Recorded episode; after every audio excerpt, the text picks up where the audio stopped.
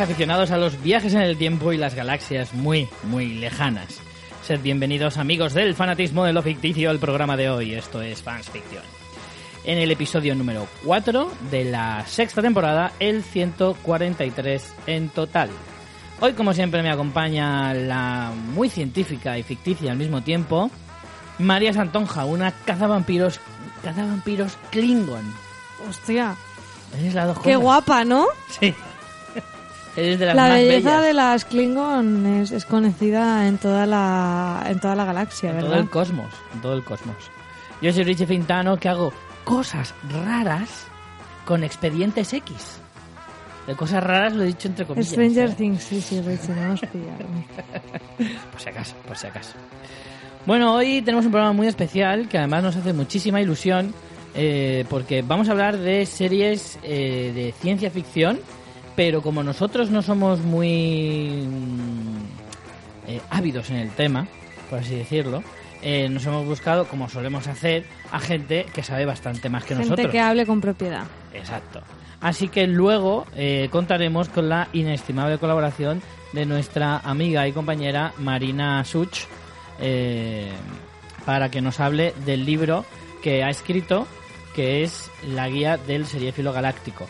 Eh, luego entraremos más en detalles y hablaremos con ella sobre ese libro y sobre eh, series de ciencia ficción como os estaba comentando.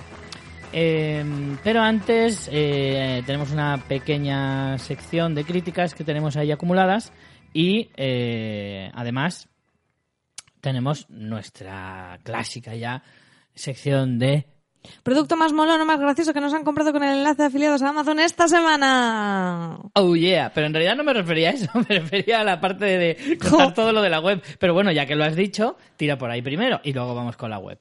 Bueno, no, decimos la web fansfiction.es donde tienen todos nuestros programas anteriores, los modos de contacto, las redes sociales, además de las formas de colaborar con nosotros. Por ejemplo, haciéndose mecenas de Fansfiction.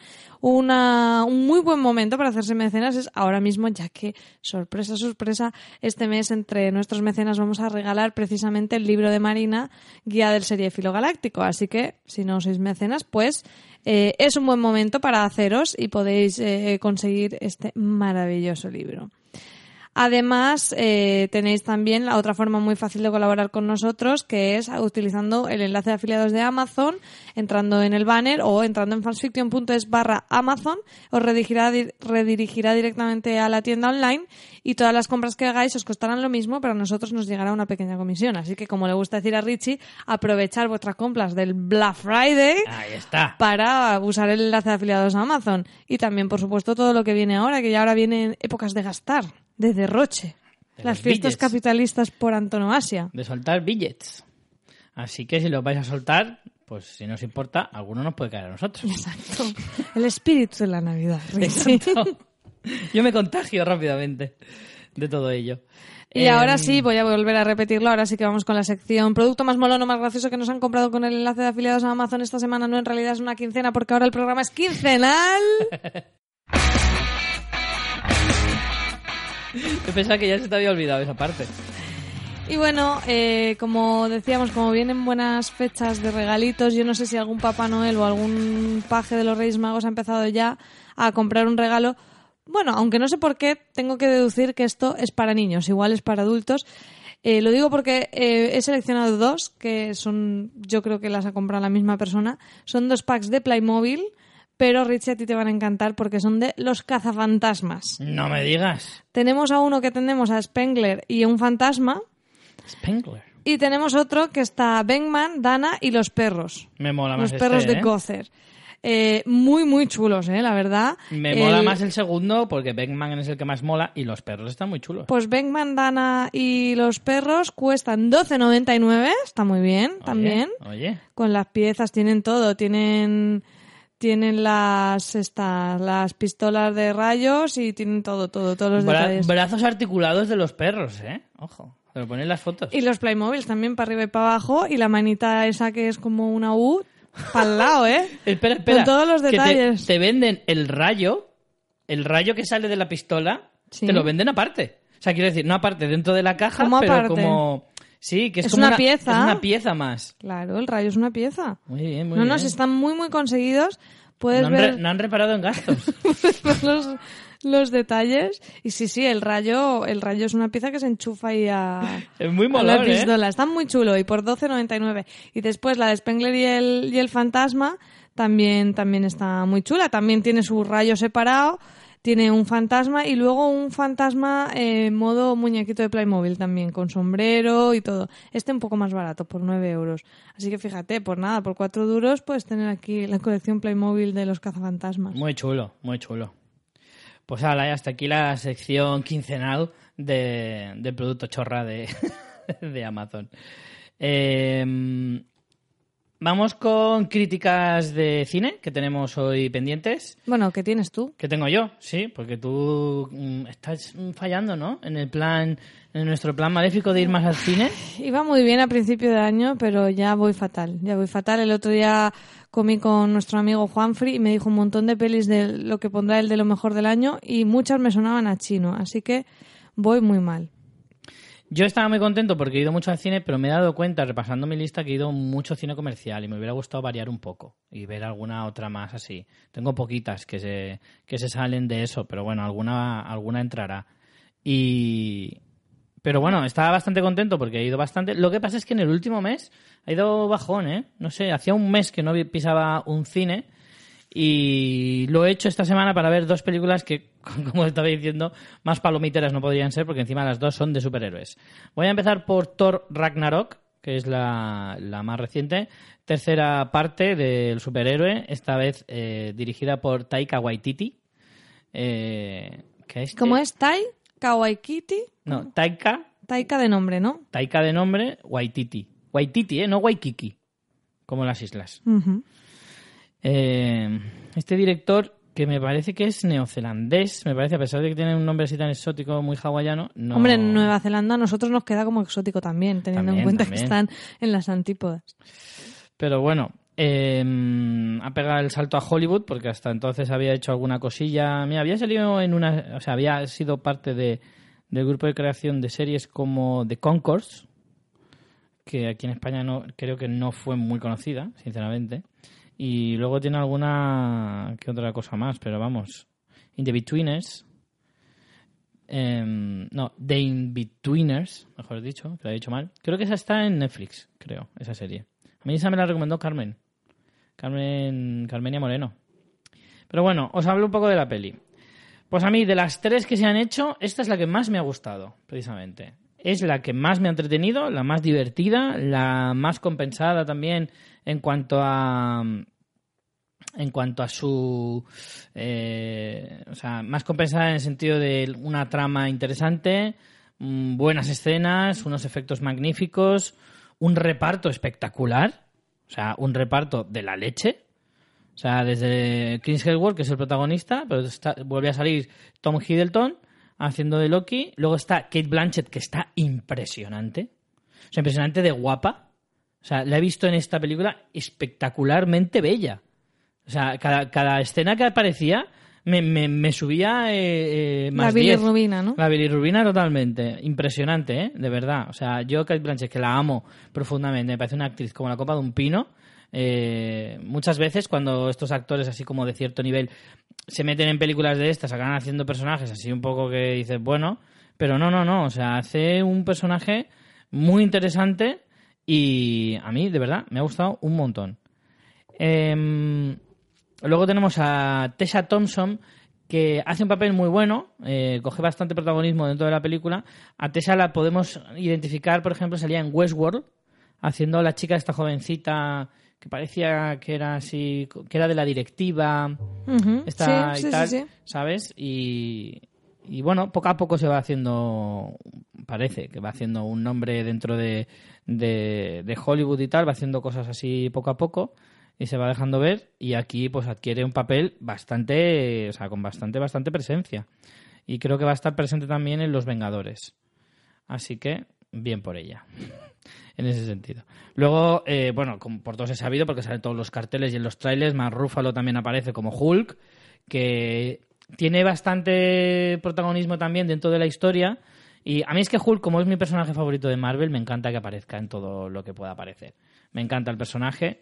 Bueno, pero además Marvel ahora está haciendo mucho esto, ¿no? También con Sí. Spider-Man que sale... em, Iron Man, Iron Man, Stark, están haciendo- también en la tercera del, del- Retroalimentan mucho las sagas entre Pero sí. está bien, ¿eh? Porque en este ayuda, o sea, es un empujón a la, a la película que ayuda mucho. El personaje de Hulk aquí es un secundario que además tiene como también su propio apartado dentro de la película, o sea, que te cuenta cosas del personaje dentro de la propia historia de Thor. Y eh, a mí me parece que está bien, porque la tercera del, del Capitán América también, juntando todos esos personajes que parecía también como un mini Vengadores, ¿eh? hacía que la película también ganara un poco en ese, en ese sentido. Y sin embargo, aquí, pues tenemos a, a Hulk, que, que gana bastante presencia dentro de la película. Y, y al final no es solo Thor, porque es eso: tienes a Thor, tienes a Hulk, tienes a Loki, tienes a esta que hace de Valkyria, tienes a Heimdall, que está interpretado por Idris Elba también, que es otro como una especie como de superhéroe eh, de segundo nivel, pero que también tiene su papelito dentro de la película que está muy bien.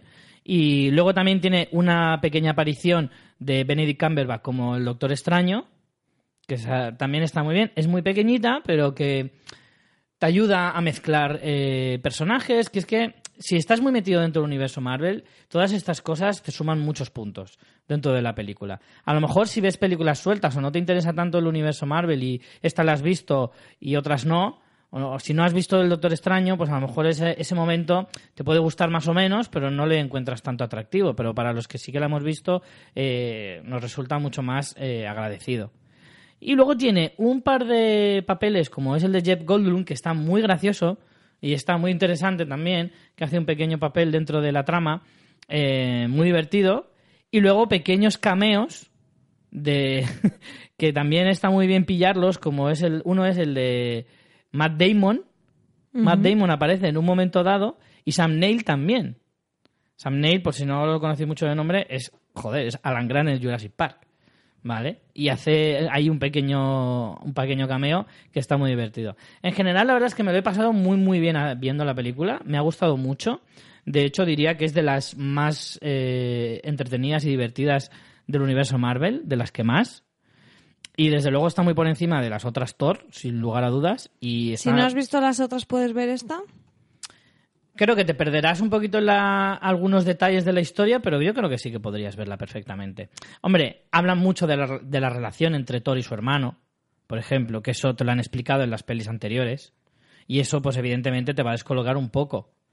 Pero hay otras eh, muchas cosas que tiene la película que no, no es necesario conocer toda la historia de Thor para pillarlas, realmente. O sea, es una película que condensa tanto muchas cosas que, mm, que al final hay muchas cosas que te pueden interesar.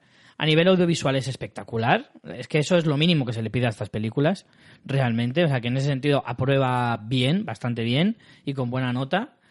Eh, es la más divertida también porque han sabido darle un toque de humor muy presente, e incluso al propio personaje de Thor. Thor se convierte en un personaje mucho más torpe.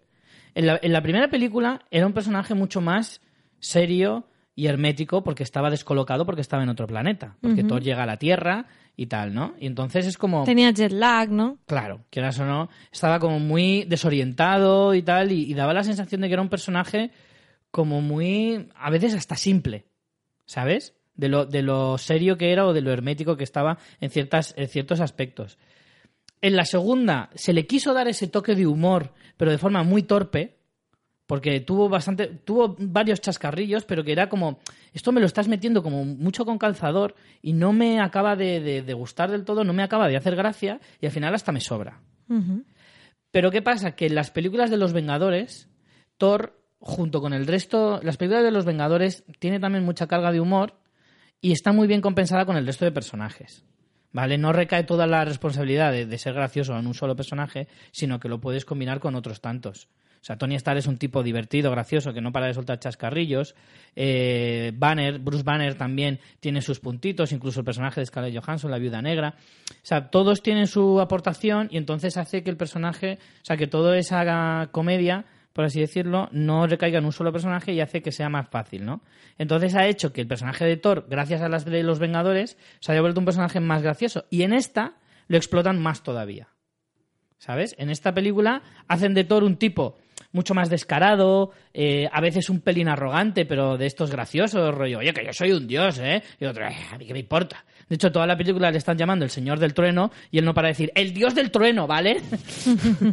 y entonces eso acaba siendo muy gracioso. Y además le han dado también un toque de comedia física, ¿sabes? De no solo chascarrillos, sino que encima muchas veces se le ha puesto, se le, se le pone de torpe, ¿sabes? De se cae, le cae un, coche encima y cosas así, ¿no? Que son muy divertidas visualmente y él, además, este Hemsworth lo hace muy bien. Es un tipo en realidad que, a ver, como actor es un poco limitadito, pero para este tipo de películas en realidad lo hace muy bien.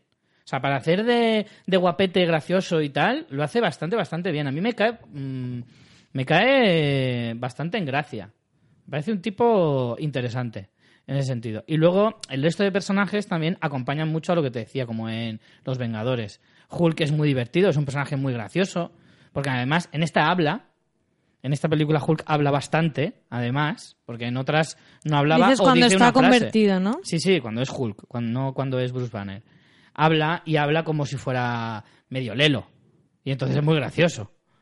Y, y luego también, pues eh, Loki también es un personaje que tiene así como mucho picante al hablar. Y el personaje que le han puesto a Kate Blanchett tiene también como mucha personalidad y es como muy, muy de bruja de cuento, ¿sabes? Pero adaptada a películas de este estilo, ¿sabes? Y entonces está bastante, bastante logrado. El personaje de Jeff Goldblum me parece brutal. Es súper divertido. Porque hace, hace como de un gobernante de un planeta bastante amanerado y de estos pijeras que te cagas, que tiene todo el dinero del universo, ¿vale? Y es súper pijo y es como, acaba de ejecutar a un tío y es como, ay, me está tocando, la sangre me está salpicando la capa. Ay, qué asco, ¿no? Y eso se lo está diciendo a, la, a su mano derecha, ¿vale? Que es una tía así como súper vasta, súper grandota y como muy mal carácter y es como muy, es, muy gracioso la, la combinación de estos dos personajes. Y es muy, no sé, a mí me, me ha gustado bastante. Eh, en cierto modo, te diría que es primero una peli sobre cómics, luego es una comedia y luego es una película de, de aventuras. Vale, vale. Así que, bueno, y luego la historia, la historia está bastante lograda.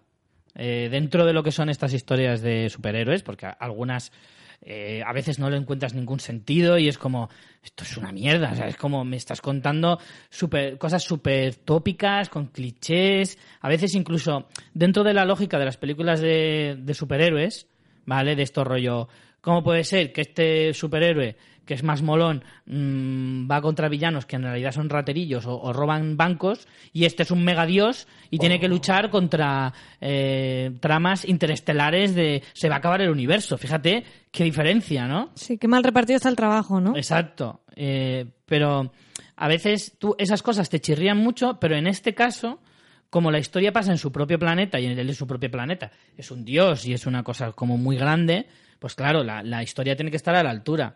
Y, y además tiene incluso un pequeño girito al final que, que está muy bien. Que está muy bien. También sale Anthony Hopkins, que se me había olvidado nombrarlo.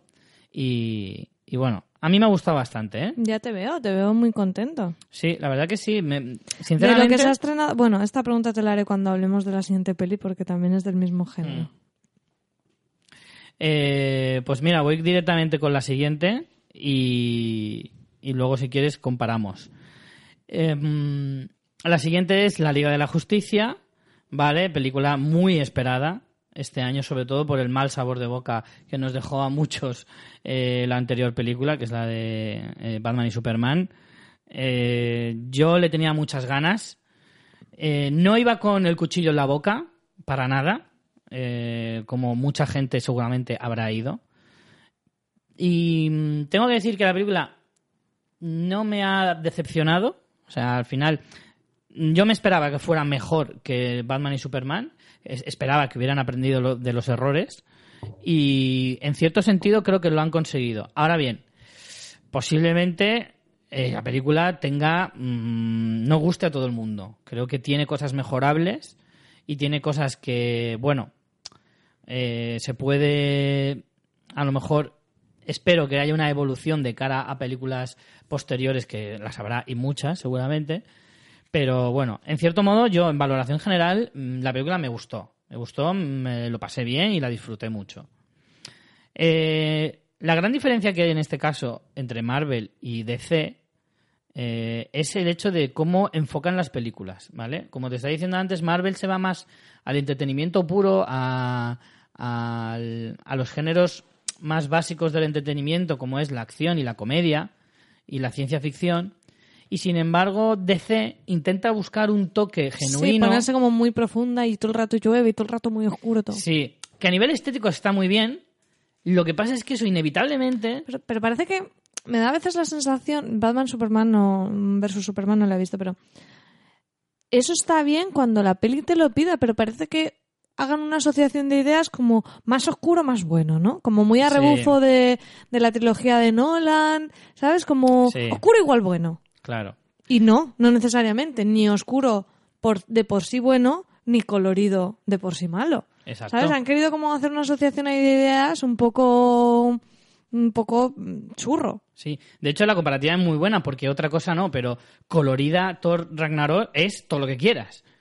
Es como. Eso es el- la caja de cereales de fruta de las películas de Marvel, ¿sabes? O sea, no hay dos colores iguales y no hay dos que vistan igual, ¿sabes? O sea, son todo colores, pero, pero a lo bestia. A lo bestia. De hecho, es, es tan eh, el despliegue que queda muy bonito, en cierto modo. O sea, a mí, a, nivel estético, me gustó bastante eh, Thor. Y a nivel estético, eh, la Liga de Justicia también me gustó, pero creo que tiene un defecto eso. Y es el hecho de que tú, vamos a ver, si yo te digo que la película es súper colorida, ¿a qué lo asocias? A que es una película eh, dinámica, divertida, alegre, ¿no? Porque toda esa gama de colores, te estoy hablando de colores rollo rosas, turquesas, verdes. Pero no necesariamente, mira, me está viniendo a la cabeza, por ejemplo, Riverdale, la serie de CW, que Mm. juega mucho con los colores, eh, muy rollo neones y cosas así. Es muy colorida y te pone unos az- azules, flúor, eh, fucsias. Sí, pero también Y juega con eso. mucho con las sombras. O sea, Sí, sí, sí, mezcla sí. ambas cosas. Pero, pero puede llegar a, o sea, tiene un tratamiento del color bastante grande. Sí, no diría a lo mejor que es colorida en lo que entendemos como Claro, colorida. no, no es colorida en Pero ese no hace falta que sea totalmente oscura. No sé, que, que a lo mejor podrían. Esto acabo de hacer una asociación de ideas muy locas, pero a lo mejor las pelis de DC podrían jugar más con, con la de paleta de, Riverdale, color. ¿no? sí, de Sí que es muy loco eso que estás diciendo, ¿eh? Es que como no he visto la peli, algo tengo que decir, Richie. Tengo que aportar por algún lado, ¿no? A ver, ¿sabes qué pasa? Que mi sensación, mi sensación es que cuando tú em, tiendes a esa estética, de alguna manera le estás dando un tono al argumento también, ¿sabes? Cuando tú juegas tanto con esas sombras, eh, es eso, pones todos los, los cielos nublados, eh, casi siempre lloviendo, todo, todo muy entristecido, eh, al final le estás dando un velo a ese guion, a esa historia, que a lo mejor no le pega tanto, ¿sabes? O, o- o estás dando muy por hecho el tema de que tú quieras eh, transmitir esa historia de esa de- determinada manera. Sí, que a lo mejor es como, pues tan intenso no eres para tan oscura que estás haciendo la serie. efectivamente, efectivamente. La serie, la película. Claro, eso es una cosa que, como decías, en las, en las Batman de Nolan sí que sí que a lo mejor pegaba más porque realmente, o incluso en Watchmen, que también es de Snyder, Watchmen, que trata temas incluso políticos y, gustó y sociales y tal, a lo mejor le pega un poco más. Pero en esta historia, que en teoría es ciencia ficción más pura, a lo mejor no, no es necesario tanta oscuridad. No temas el, hacerla un poco más luminosa eh, porque a lo mejor le vaya a restar. Superman la primera, Superman la primera de esta saga, quiero decir, la con, ya con, con Henry Cavill, era mucho más colorida. Todo pasaba de día, las luchas eran a campo abierto y, y no le resta no le resta dramatismo, a pesar de que es una película bastante mejorable, pero bueno. Aquí en realidad la historia es bastante interesante, tiene un villano desconocido para la gran mayoría, para la gran mayoría del público, y, y que es como muy malo de cuento, ¿no? Es un tío grande, muy fuerte, que viene en pos de conquistar el universo y tal y cual, ¿sabes? Como, conquisto el universo, ¿por qué? Porque sí. Porque soy muy grande y porque puedo, soy ¿no? muy malo. Y los malos tenemos que conquistar el universo porque somos así. De hecho, creo que él se llama el Matamundos o algo así, el rollo... ¿Eso pones en el currículum, tío? ¿Matas mundos? De verdad. Es como, no sé. Pero. De hecho, en, en Thor, el malo, también viene el rollo, voy a conquistar el universo, pero está como más justificado. Te cuentan más esa historia. Lo de Matamundos tú lo llevas mal, ¿eh? Lo de matar Sí, el sí. mundo porque sí, nunca, lo, lo he nunca explicado lo- en- lo he explicado y no en un podcast nada más, ¿eh? Hasta en dos podcasts lo he explicado. Que a mí eso me da rabia. Pero bueno, en cualquier caso, eh, este es eso, viene, viene a destrozar el mundo porque sí. También se nota que es como una primera película de varias, ¿vale? Porque te suelta pildoritas que no se entienden, también muy en la línea de Batman Superman, ¿vale? Te voy soltando cosas que ya te explicaré más adelante. Y eso también es un poco arriesgado por parte de Zack Snyder de jugártela a que, claro, ya, ya como sé que las vais a ver todas, eh, ya os lo explicaré, paciencia. Pero eso acaba hartando a mucha gente. Y acaba haciendo que la gente también acabe por cabrearse. Y, y eso incluso me atrevo a decir que eso puede incluso repercutir en la taquilla del, del cine. O sea, no, no te asegures tanto que los fans de, de este tipo de películas, como vamos, incluso yo mismo, eh, vayamos a ir al cine siempre. A lo mejor llega un punto en el que si yo vuelves a, si esta hubiera sido igual que Batman y Superman, Hmm. a la siguiente Te no plantas. voy. No voy, digo, pues no te preocupes, ya me la descargaré o cuando la pongan en Netflix o cuando sea. Y ya no caigo más. Por eso, a veces esas estrategias son muy arriesgadas por parte de la idea que tiene Snyder de, de estas películas. Digo Snyder como todos los de la productora, porque Snyder es como la cabeza más, más visible de, toda, de todo este universo. Eh, pero bueno, en cualquier caso, centrándome ya en el argumento y la película, en general está guay. Eh, yo sé que hay mucha gente que está muy contento del, del Bruce Wayne que hace Ben Affleck, pero a mí es que no me pega nada. Me sigue, mm, me sigue desubicando muchísimo. A mí este Batman es muy, muy reconocible para mí. De lo que yo conozco de Batman, está claro, ¿vale? Que yo nunca me... Pero yo he oído más un- críticas en contra que a favor. Dices Mucha que gente hay que gente que, está- sí que le gusta. Sí, no lo sé. A lo mejor son los más puristas, los que han leído los cómics y piensan que hay, sé que hay una hay una em, línea de cómics que sí que habla de un Batman muy de este estilo y que Ben Affleck les pega mucho porque va muy en consonancia, pero yo creo que es un Batman más desconocido para el gran público. Entonces, eh, creo que Batman, el Batman de Nolan, no porque sea de Nolan, voy a decir el Batman de Christian Bale, era como más reconocible por la mayoría de gente. Sí, más, más general, como más Sí. la idea más clásica. y Exacto. quizá. Entonces, este Batman a mí se me queda un poco cojo. Y Ben Affleck es que no me pega nada. Es que yo veo a Ben Affleck, no veo a Bruce Wayne. Ese es el problema. Yo a Christian Bale no veía a Christian Bale. Veía al Batman de Nolan ahí. Pero no veo a, veo a Ben Affleck y es como si me lo pones en cualquier otra peli. Sin embargo, yo veo a Gal Gadot en, en The Wonder Woman y me pega mucho. A pesar de que había gente que, que- que lo dudaba. Y yo de Aquaman, por ejemplo, no puedo decir nada porque de Aquaman, prácticamente lo único que sé de Aquaman es lo que yo veía en la serie de dibujos animados de eh, Los Amigos de la Justicia, creo que se llamaba. Oh. El Superamix. El Superamix. el Superamix. Yo es que mi imagen de Aquaman es Kuzrapali de, Claro. de Big Bang Theory disfrazado. Entonces, el caballito. Exacto. Eh, a mí me ha gustado, me ha gustado mucho este Aquaman. Vuelvo a decir, como no me puedo basar en nada prácticamente de Aquaman, sé que es un Aquaman que no tiene absolutamente nada que ver con el original. Creo que de hecho tantas bromas hay en Big Bang Theory sobre Aquaman porque es como el personaje más loser de toda la Liga de la Justicia y además siempre lo han puesto como si fuera medio tonto. Y entonces en esta hace del típico eh, ¿cómo explicarlo? Pero es, es que es el prototipo total, ¿cómo decir? Es como un motero, ¿vale? De estos desaliñados que es como hasta con una mierda en la cabeza está guapo el cabrón porque encima está amazado, con unos tatuajes chulísimos por todo el cuerpo, los ojos ahí penetrantes que es que O sea, le han dado la vuelta totalmente. de ponerle un piso a este hombre y, y En lugar pongo- de ser el más loser, lo han hecho el más fucker, ¿no? Han, Exacto. han- han dado la vuelta totalmente. Pero además con todos los detalles, ¿sabes? Lleva un pañuelo colgando del pantalón que le queda de vicio, una chaqueta eh, que se ve que abriga un huevo y debajo lleva una camiseta de tirantes, que dices, hijo de mi vida, y está viviendo en Alaska, y, y dices, madre mía. Entonces es como... no- es muy molón, es muy guayón. No sé si, si es Aquaman, pero guayón es. Y es muy molón. Y luego tenemos a, a Ezra Miller, el, el que interpreta a Flash, que es el personaje, el divertido, el gracioso. Que creo que Flash es muy de ese rollo. en- Flash no había salido en pelis, ¿verdad? No, había salido en Batman y Superman haciendo un cameo. Haciendo un eh, vamos, en una escena nada más. eh, como anticipándose a que iba a salir en, en esta, ¿no? Y, y Ezra Miller es como su primera película oficial de, dentro de la, de la saga y que yo sepa, no, no tiene película... O sea, si te refieres de las modernas, no, seguro que no. Creo que igual en, en los años 80 y 70 creo que a lo mejor sí que puede que tenga alguna. Eh, de hecho, creo que al- alguna vez hemos hablado de ello. Y está muy gracioso, está muy divertido. Hace de un personaje así como nerviosete, joven, inexperto, además muy inquieto, muy de estos de, de verborrea, ¿sabes? De, incontinencia verbal, que a veces suelta eh, el alivio cómico, que está muy bien metido, eh, la verdad. El personaje me ha gustado bastante y, y era bastante gracioso. Luego está el personaje de Cyborg, eh, interpretado por Ray Fisher, que es como el más atormentado de todos, ¿vale? Porque ha pasado una experiencia muy traumática para convertirse en, el, en, el- en un superhéroe que en realidad él no quiere ser. Entonces estamos ante, ante no voy a decir típico, ¿vale? Porque suena como despectivo, pero sí el, el ya conocido eh, estereotipo de personaje que se, se ve envuelto, o sea, tiene una experiencia muy traumática, se convierte en un superhéroe sin él desearlo. Ujú.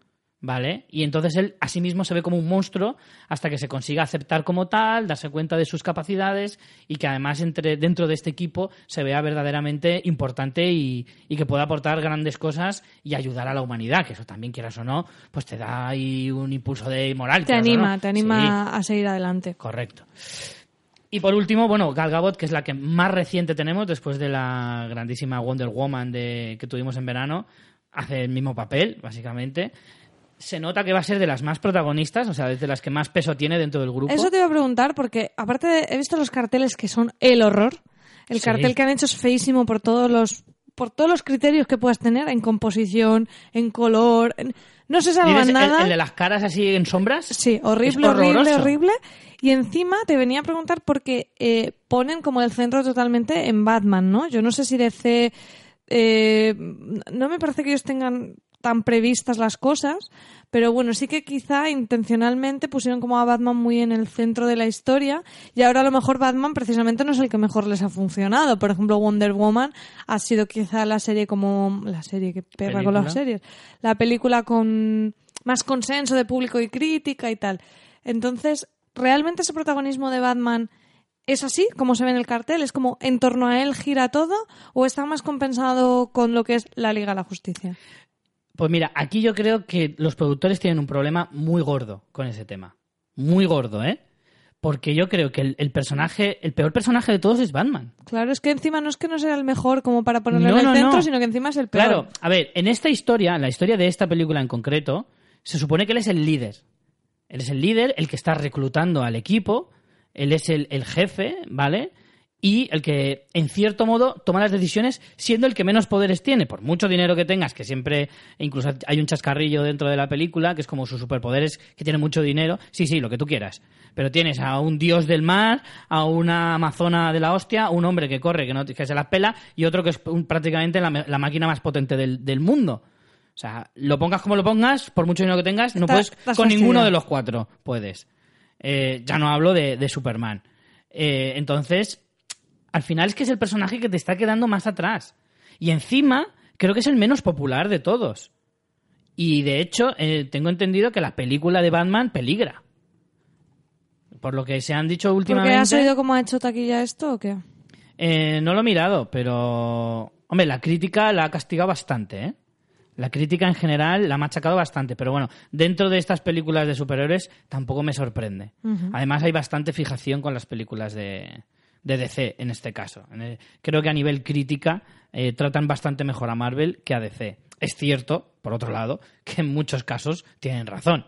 Pero en este caso yo creo que a lo mejor no es tan, no es tan justa la, la crítica dura que se le está dando en muchos casos, no digo todos, pero en muchos casos, y sin embargo sí que veo una reacción de la gente bastante positiva. Creo que a la gente le está gustando más que a la crítica, al público. No sé cómo va de, de taquilla, pero, pero en general, eh, a ver, mira, en la semana del estreno, pues en Estados Unidos hizo 96 millones, que no es mucho. No es mucho. De hecho, Thor, en- a ver, Thor, claro, Thor sería la semana anterior. Ya me tendría que ir más lejos. Sí, Thor. Ah, no, que esto es en España, me estoy liando. Eh, no sé. No puedes improvisar las, No, desde luego que no. la taquilla. Eso es algo que hay que mirar. Eh, mira, por ponerte un ejemplo, eh, que esto sí que sale aquí. La Liga de Justicia, su primera semana ha hecho 96 millones de dólares en recaudación total en Estados Unidos, ¿eh? Hablo solo Estados Unidos. Y sin embargo, Thor Ragnarok en su tercera semana va por los 247. Sin embargo, o sea, normalmente la primera semana es la más fuerte. Entonces yo no sé si llegaría a las tres semanas, no va a llegar a los 247 millones en Estados Unidos, yo creo, la Liga de la Justicia. Entonces no sé si la consideran un éxito, pero desde luego no un éxito tan rotundo como seguramente ellos esperaban. Entonces, en cualquier caso, eh, a mí me, mm, me ha gustado más que Batman y Superman, desde luego. Pero creo que todavía le podemos pedir más a esta, a esta saga. Creo que todavía no está llegando al, al nivel que todo el mundo espera de, de- de esto. Y es lo que te digo, o sea, la película sí que va, sí que va alrededor de la figura de Batman por, por necesidad. O sea, por, por lógica de la historia. O sea, no pueden centrarla en otro personaje. Porque es que Batman tiene que ser el que una al equipo, no puede ser Flash. Porque no tiene sentido. Y más después de lo que hemos visto anteriormente en Batman y Superman. Entonces, no tienen más remedio. El problema es que se han dado cuenta de que cualquiera de los otros personajes es más popular. Wonder Woman cae mejor, gusta más, su película ha sido infinitamente mejor. Y, luego el resto de personajes, yo creo que Aquaman y Flash son mucho mejores a nivel de popularidad o, o que te pueden caer mejor o que pueden eh, eh, puedes empatizar más. Y eso que estás hablando de Batman, que es probablemente, junto con Superman, el personaje más popular ya no solo de DC, me atrevería a decir de los cómics en general. Y sin embargo, no hay- yo no empatizo en absoluto, no, no le veo el atractivo. O sea, a mí me dices que el mes que viene se estrena una de Batman y me da hasta pereza. Dice, bueno, habrá que verla, ¿no? Entonces, no lo sé. Yo creo que van a repartir mucho más el protagonismo, no van a centrarse tanto en Batman en las siguientes. Y ya veremos qué pasa con la, con la película de Batman en, eh, en solitario. A mí me da bastante miedito ahora mismo. Pero bueno, yo en cualquier caso, a los que seáis muy fans, creo que os puede llegar a gustar. Y los que sean así público estándar, eh, también. Bueno, a los que son muy fans a lo mejor le pueden sacar más pegas, pero los que son de nivel normal, de, para el público más general, quiero decir, eh, le puedes encontrar cositas. Y además le han puesto un detalle, eh, que eso se está arribando mucho DC con todas sus producciones, ya lo vimos en Batman y Superman, eh, creo, y con, eh, sobre todo en El Escuadrón Suicida, que están amenizando mucho con canciones clásicas. Canciones de rock y canciones así muy chulas y eso le da mucho dinamismo a las escenas de acción y tal. Y bueno, no sé, creo que es un detalle que, que mola, que está bastante bien. Por ponerle una pega también hacia el final de la historia, lo, lo que es la resolución final me parece un poco excesiva. Es como demasiado cargado todo, como que se han pasado un pelín. Pero bueno, yo tengo fe en que las próximas vayan increciendo, que cada vez vaya mejorando un poco la cosa, creo yo. Bueno, entonces, la pregunta que te iba a hacer antes. Por ahora, de este año, mejor peli de superhéroes. Mejor peli de superhéroes. Yo creo que me quedaría con Wonder Woman. Aunque Thor me ha gustado mucho, como película en, su conjunto, creo que Wonder Woman mejor. Porque, bueno, está el Doctor Extraño también de este año, que también me gustó bastante. Además, la he visto dos veces.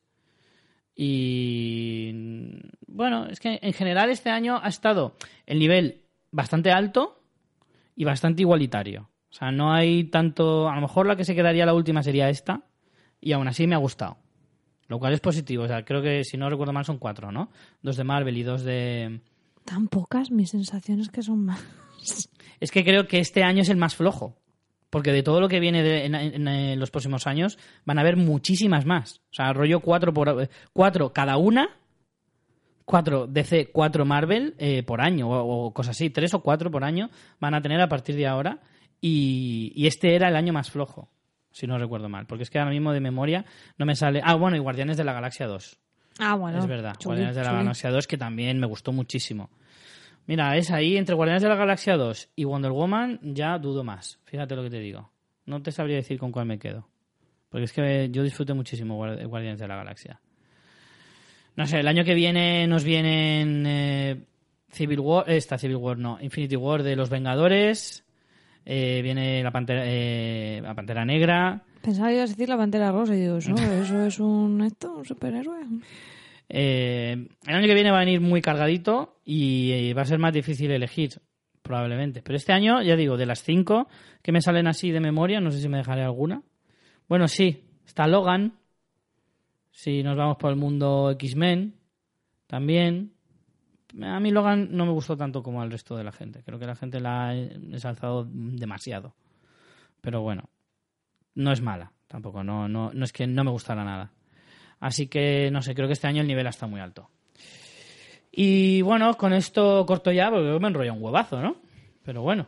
Nos has hecho un monográfico de superhéroes. Sí, sí. Menos mal que te preocupaba que el programa quedara corto, hijo. Sí, desde luego. Pues creo que vamos a ir para el tema de hoy. Antes ponemos una pequeña cuña y vamos con Marina.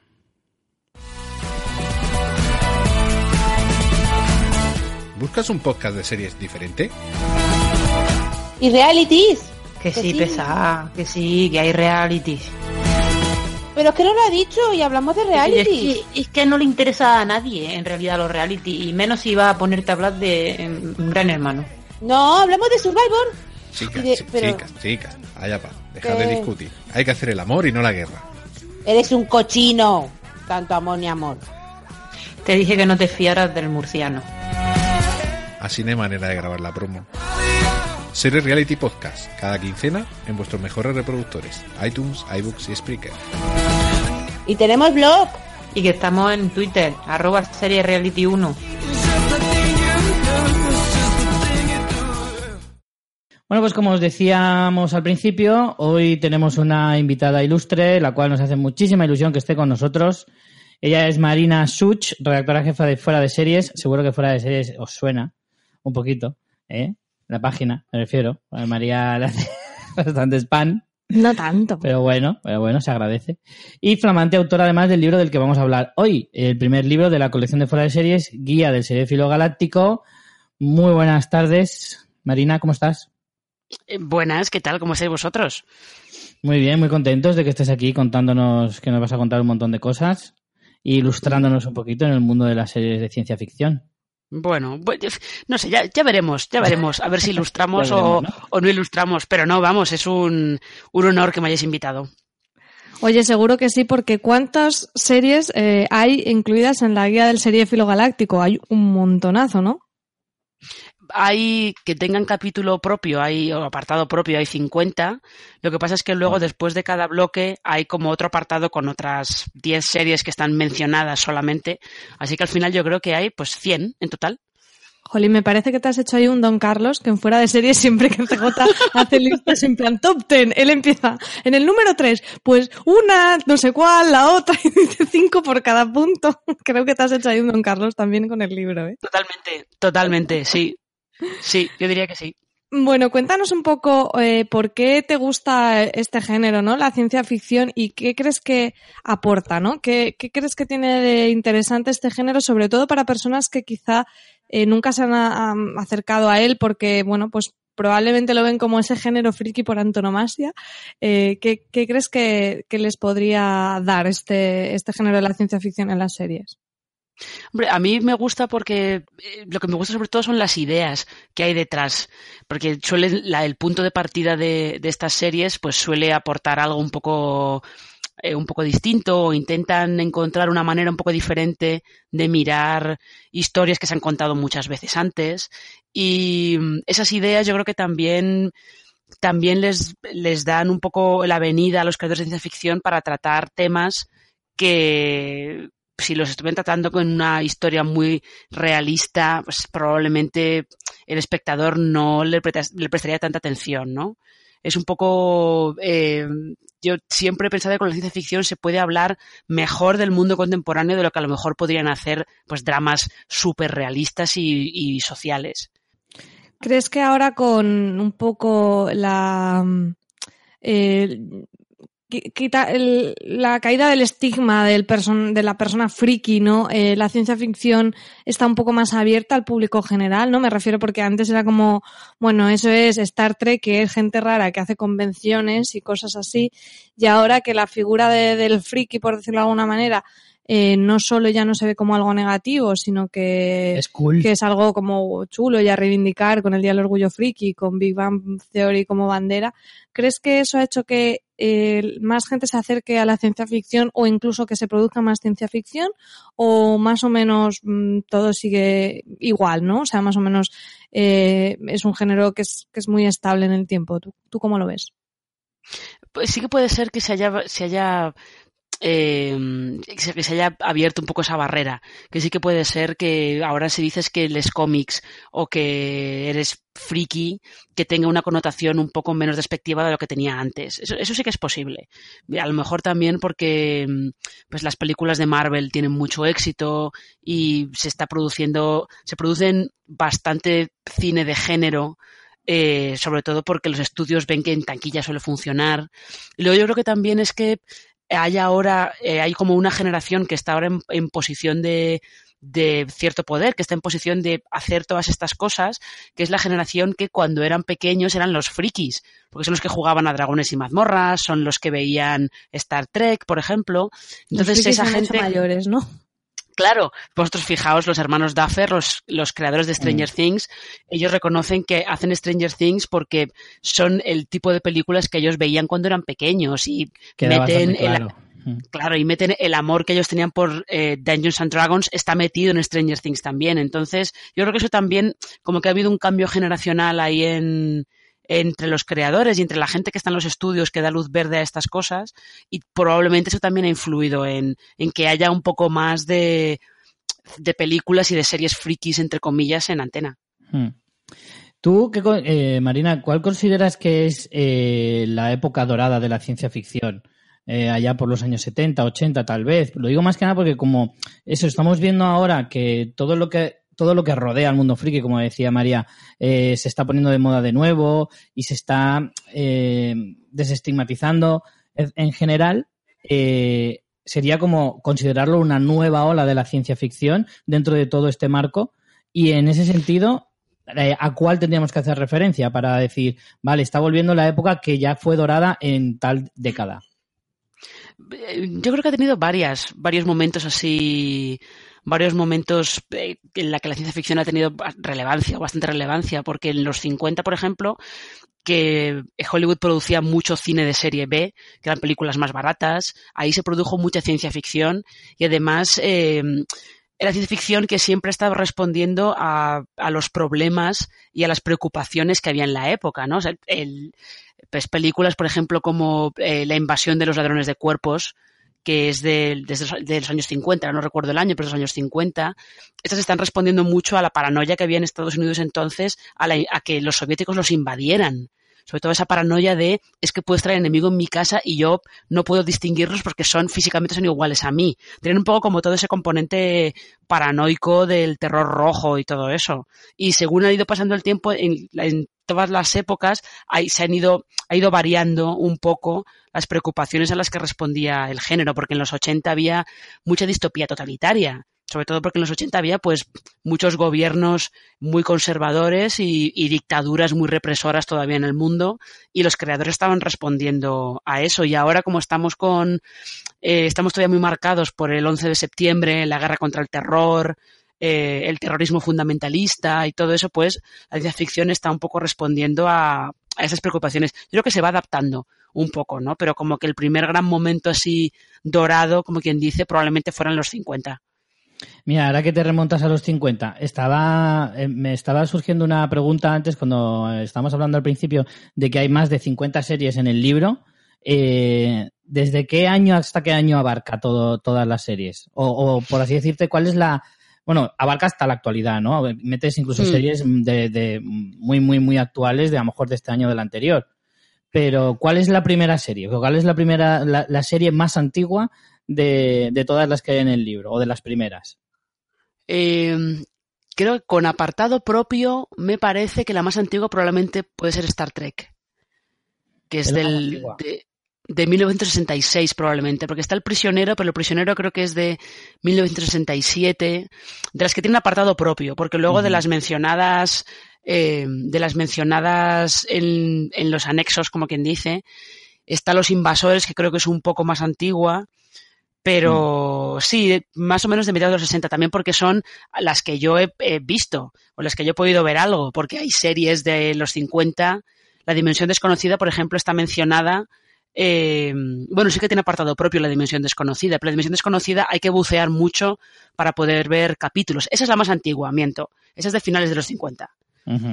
No, lo decía más que nada para que la gente se diera cuenta de eso, de que la ciencia ficción ha estado presente toda la vida y que hay mucha gente que a lo mejor puede tener el prejuicio sobre la ciencia ficción eh, de eso, de que es como un subgénero, o al menos en esa época, era como un subgénero como muy muy de tapado y, y, rollo no, no se conocía tanto como ahora, que ahora es cuando está de moda. No, no, no. O sea, realmente la ciencia ficción ha estado presente toda la vida y, y en cierto modo, a ver, hasta las novelas eh, antiguas ya de, de Julio Verne, etcétera, etcétera, ya te hablaban de ciencia ficción en cierto modo. Entonces, eh, también eso hay que tenerlo en cuenta. Y, hmm. y lo, te hacía la pregunta por eso, para que la gente, si les interesara el libro, eh, sabrían que eh, tienen que, que, abarcas prácticamente, pues eso, desde los 50 son ya casi 60 años de, de series de ciencia ficción que a lo mejor a la gente le puede sorprender. Sí, además también hay, creo que hay también varias series de los 70, porque está La Mujer Biónica y Espacio 1999, que son de los 70. O sea que hay un poco, hay un poco de todo. Lo que pasa es que es verdad que al final eh, es probable que haya más series que sean pues de, de, del siglo XXI desde el año 2000 hasta ahora es probable que haya más. Eh, claro. que yo haya incluido más en el libro, también pues por una cosa generacional probablemente, ¿no? Pero, pero sí, sí, yo creo que sí. Eh, pensando, es la dimensión desconocida la más, mm. la más antigua y además yo creo que es de las series más influyentes que ha habido en la historia de la televisión, mm. la dimensión desconocida. Además, de, es más normal que a lo mejor tengas ahora más actuales porque también es cierto que en el siglo XXI ya se ha empezado a producir muchísimo más que en décadas y anteriores. También, y también es más fácil acceder a ellas, ¿eh? Claro, Porque claro. Eh, en las plataformas de streaming, por ejemplo, es mucho más fácil que te encuentres, eh, pues no sé, una serie producida en 2003 que una serie que, haya sido, que ha sido producida en 1975, con lo cual claro. eso al final también, también es un factor a tener en cuenta. Eso me plantea un par de preguntas, Marina. Por un lado, eh, ¿Crees que mm, el auge de todas estas plataformas, también el, el PIC TV que se supone que estamos viviendo con una gran producción, eh, le da más cabida a series que de entrada pudieran ser series más nicho como las series de ciencia ficción? Y por otro lado, si también eh, mm, esta nueva época donde la información es mucho más accesible nos permite recuperar mm, pues series más antiguas como la, Dimensión Desconocida que estabas comentando, si sabes si algunas de estas se reeditan en DVD o, hay que hacer mucha arqueología televisiva para encontrarlos. Eh, lo que comentas del PIC TV y de que eh, aparezcan de repente tantos, tantos, tantas plataformas que están dando contenido. Claro, evidentemente, eh, todas esas nuevas plataformas, esos nuevos actores que entran al negocio, todos quieren dar contenido propio y exclusivo. Entonces hay que dar un montón de contenido muy diverso para poder llegar a la mayor cantidad de público posible. O sea, Netflix, por ejemplo, eh, todas sus producciones originales están intentando llegar a todos los tipos de público diferente que tienen, que tienen como clientes en su, base de clientes. Con lo cual, yo creo que eso también ayuda a que se produzca más ciencia ficción y más eh, series de género. Y, y luego, eh, mira, por ejemplo, ahora que estábamos hablando de series antiguas, creo que El Prisionero se va a editar en DVD en España, o se ha editado ya en DVD en España, no lo tengo muy claro. O sea que esa es, va a ser fácil recuperarla, por ejemplo, y es una serie que merece muchísimo la pena, porque también ha sido muy influyente en la ficción posterior. Y La Dimensión Desconocida hay que bucear en YouTube, esa no es fácil, ¿eh? Está editada en DVD en Estados Unidos, pero en España creo, no sé, no sé si hay algo, me parece que no debe ser demasiado, no debe ser demasiado sencillo, pero luego hay algo, otras cosas que, bueno, se van editando un poco en DVD, se quedan un poco colgadas, pero se puede encontrar buceando por, por la web y en YouTube hay bastantes cosas, se pueden encontrar bastantes cosas. Por otro lado, mm, me parece que muchas veces la gente que desconoce mm, el género, ¿no? Piensa ciencia ficción y mm, lo que le viene a la cabeza son las naves espaciales directamente, cuando en realidad es un género bastante amplio que, que a su vez eh, tiene mm, varios subgéneros. De hecho, tú en el libro has categorizado estas series con, con varios capítulos, ¿no? Que les has llamado exploradores, contacto alienígena, el futuro está aquí viajes por el espacio-tiempo y luego un out of the box. Y bueno, eh, cuéntanos un poco cómo serían estas, así a grosso modo, cómo serían esta, este tipo de subgéneros de la ciencia ficción que, que tú nos has categorizado aquí. Eh, pues en el caso de exploradores es aventuras eh, por el espacio, lo que serían las space operas, que es, como bien dices, es lo que todo el mundo piensa cuando tienen la, le dicen, no, esto es una ciencia ficción. Lo primero que piensa enseguida son naves espaciales. Eh, luego, en el caso de contacto alienígena, son pues historias de invasiones extraterrestres o de eh, contacto, simplemente el primer contacto de humanos con extraterrestres, convivencia entre humanos y alienígenas, que también hay bastante hay bastante ficción producida sobre ese tema. Eh, el caso de El futuro ya está aquí son series futuristas, son series ambientadas en el futuro, pero que puede ser desde distopías a, series que toman a lo mejor un avance científico y lo llevan hasta las últimas consecuencias, ¿no? Pues, puede ser, por ejemplo, Black Mirror. Creo que está incluido en, está incluida en ese, en ese apartado. Eh, el apartado de viajes por el espacio-tiempo, bueno, yo creo que se explica solo, ¿no? Son viajes por el tiempo. Sí, más o menos. Viajes por el tiempo. Deductible. Y viajes también por eh, dimensiones paralelas y por universos alternativos, que también se ha producido bastante, se han producido bastantes series con ese, con ese tema. Eh, a mí siempre, siempre se me olvida una. Cuando tengo que repasar los bloques, siempre se me olvida uno. Out of Hemos the hablado box de- ha faltado, ¿no? Que ese es el, como el box desastre, falta otro. todo lo demás. Sí, ¿El pero pero me falta aquí? otro. El futuro ya está aquí, es el de las Mm. futuristas. ¿Mm? Exploradores, Eh, contacto alienígena, exploradores. Tiempo. Sí. Ah, no, sí, es verdad. Y Out of the Box es lo único que queda, ¿cierto? Sí, Sí. sí. Claro, claro. Ese, es, ese es como para series raras, directamente. es como ejemplo, series ¿qué que tienen... Lo descatalogable, Eh, pues, ¿no? Sí, o simplemente son O series que tienen un punto de... dicho. Sí, lo, sí, lo que es difícil de clasificar, podríamos decir, que tienen como un punto de partida de ciencia ficción, pero que pueden ir por otro lado, tipo The Leftovers, por ejemplo, que en realidad es un drama muy drama, pero con cierto toquecito de ciencia ficción, o Twin Peaks, que es evidentemente es una cosa muy de tiene sus elementos fantásticos de ciencia ficción, de no sé qué demonios está pasando aquí. Hay un poco de todo. El prisionero, si yo no recuerdo mal, también está incluida en este bloque. O sea, son series que tienen algo, tienen una idea, eh, pues más o menos de ciencia ficción, pero que se van luego por otro lado, que no se podían encajar tan fácilmente en los otros cuatro apartados. A mí hay una cosa que me llama mucha atención de esta, de esto que estamos hablando, y es que el hecho de que la mayoría de gente asocia ciencia ficción pues a, a lo clásico, ¿no? Al Star Trek, a naves espaciales, a lo que yo llamo ciencia ficción por todas partes. ¿no? Que lo tienes en, en el decorado, en los maquillajes, eh, en absoluta, en la historia, evidentemente, en todo. Pero claro, luego no nos damos cuenta de que, o sea, yo estoy seguro de que la gente, si tú le preguntas cuántas series de ciencia ficción ves, mm, y te saca su lista, y no se da cuenta de que en esa lista a lo mejor son muchas más de las que cree. Y efectivamente, como decías, o sea, si Black Mirror la podemos catalogar de ciencia ficción, porque lo es, efectivamente. ¿eh? es porque la ciencia ficción puede estar presente en muchos otros géneros y se adapta mucho mejor a esos, a esos tipos de géneros que a lo mejor otro tipo de series, ¿no? O sea, tú puedes tener Sí. desde, desde comedias de ciencia ficción, dramas de ciencia ficción, como tú decías con Leftovers, o, o thriller, como pueda ser Black Mirror, o no sé. Creo que es como mucho más moldeable y mucho más adaptable a, a otras, eh, a otras, a otro tipo de series, otro tipo de géneros, que, que es como te digo, o sea, a mí me sorprende el hecho de decir, tienes ciencia ficción en muchas más series de las que tú te imaginas. Y, Sí. y además, la semana pasada, o al, al programa anterior que hicimos de, de los pilotos, ahí tienes un buen ejemplo, porque tienes distintas series que se presentan cada año, que algunas vienen en forma de comedia, otras vienen en forma de drama, y la mayoría, ¿no? Que es lo fácil, pues pueden ir en aventuras, acción, eh, etcétera, etcétera. Entonces, a mí me sorprende cómo se puede adaptar a tantísimas series y a lo mejor la gente no es ni capaz de, de darse cuenta de que es así. Hmm, Sí, no es que además en el libro hay incluida una, bueno, cita, medio cita de Isaac Asimov que él, él decía que consideraba que la ciencia ficción que no era un género como tal, sino que era más un sabor que se le aplicaba a otros géneros. Hmm. Pues que, por ejemplo, pues tienes, eh, es que lo estaba yo pensando en Orphan Black, por ejemplo. Orphan Black Mm. es un thriller, pero claro, es un thriller de clones. Con Claro. lo cual ahí ya tienes el componente de, de ciencia ficción. O todas las distopías, que seguro que ahora hay mucha gente, eso que tú comentabas de gente que te dice, mira, pues estoy viendo, estas son las series que estoy viendo. Y probablemente esté viendo muchas distopías, porque ahora se están haciendo muchas.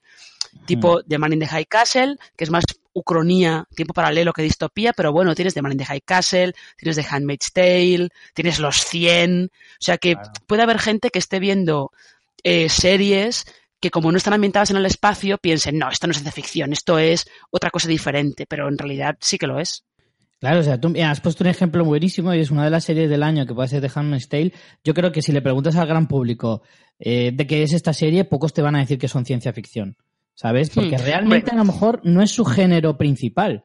Es, es, eh, Sí. antes es un drama que una, que una serie de ciencia ficción, pero no Sí. puedes negar que también lo es. Sí, lo que pasa es que es verdad que luego eh, Margaret Atwood dice que ella, que ciencia ficción no es porque le falta el componente científico, que es más política ficción, pero es una distopía, claramente. Hmm, claro.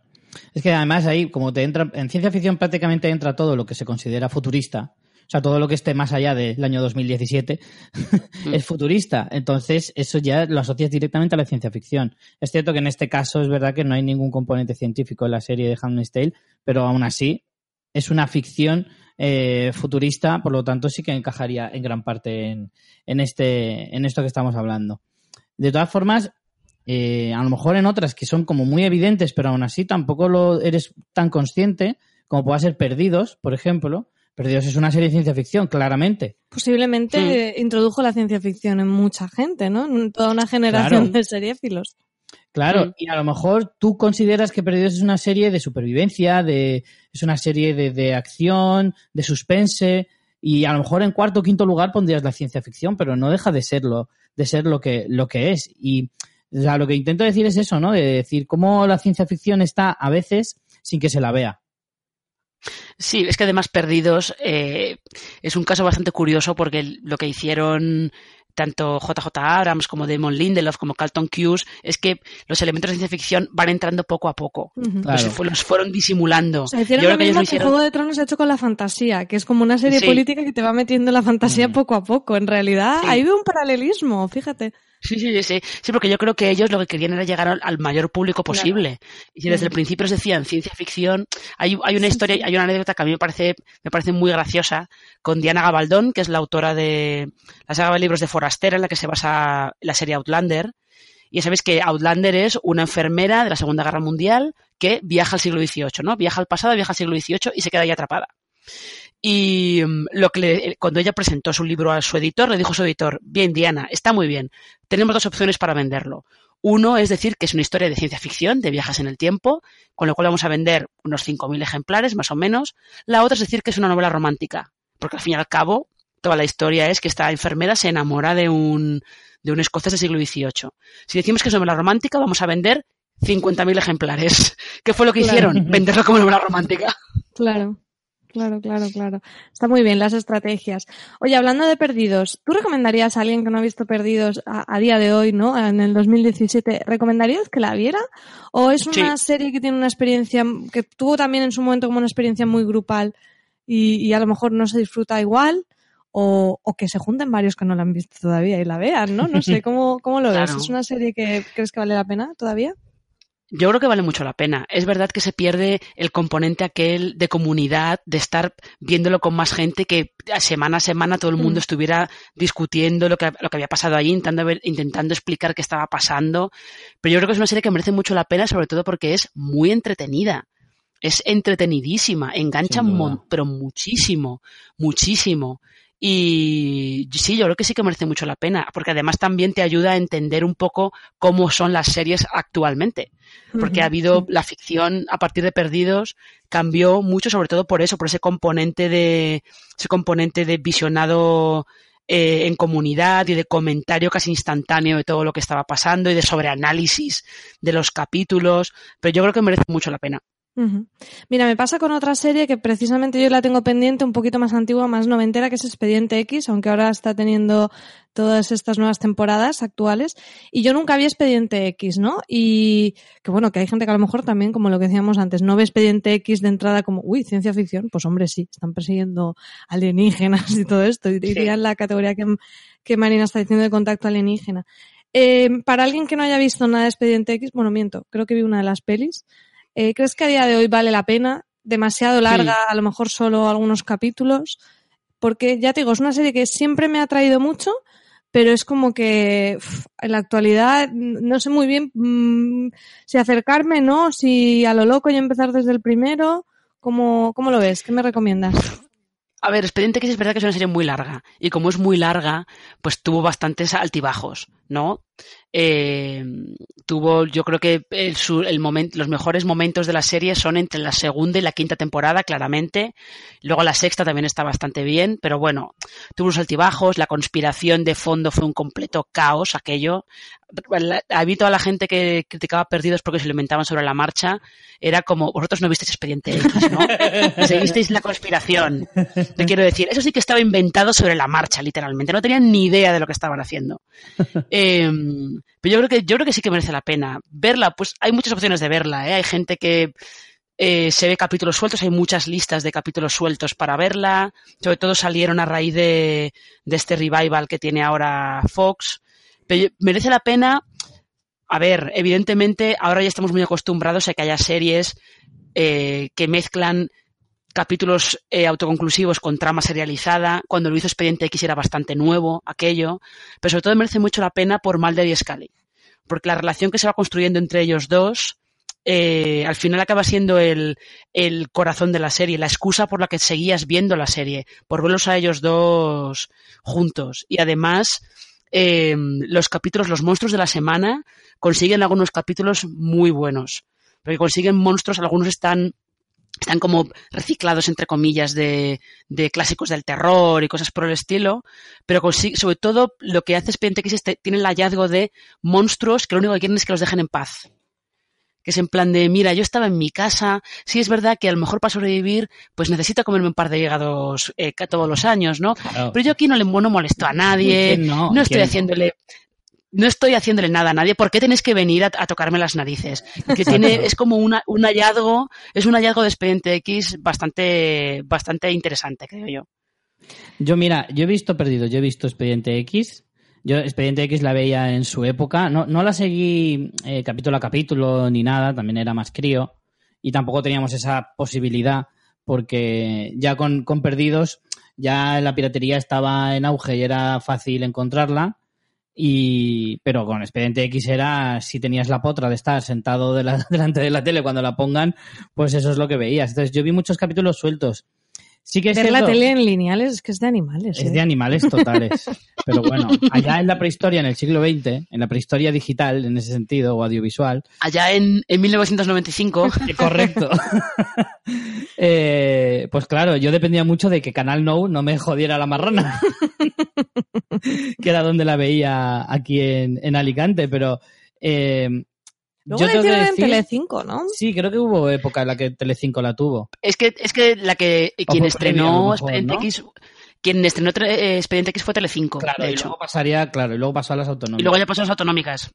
Exacto. Bueno, pues yo lo que te iba a decir es que tengo que decir que hace uno, hace un año y medio o así, me entró el gusanillo también por el tema de, de la revival, como tú decías, y, y mi cuñado tiene una colección estupenda sobre Expediente X, se la pedimos y no pudimos pasar del tercer o cuarto episodio. O sea, ha, ha envejecido muy duramente. Error.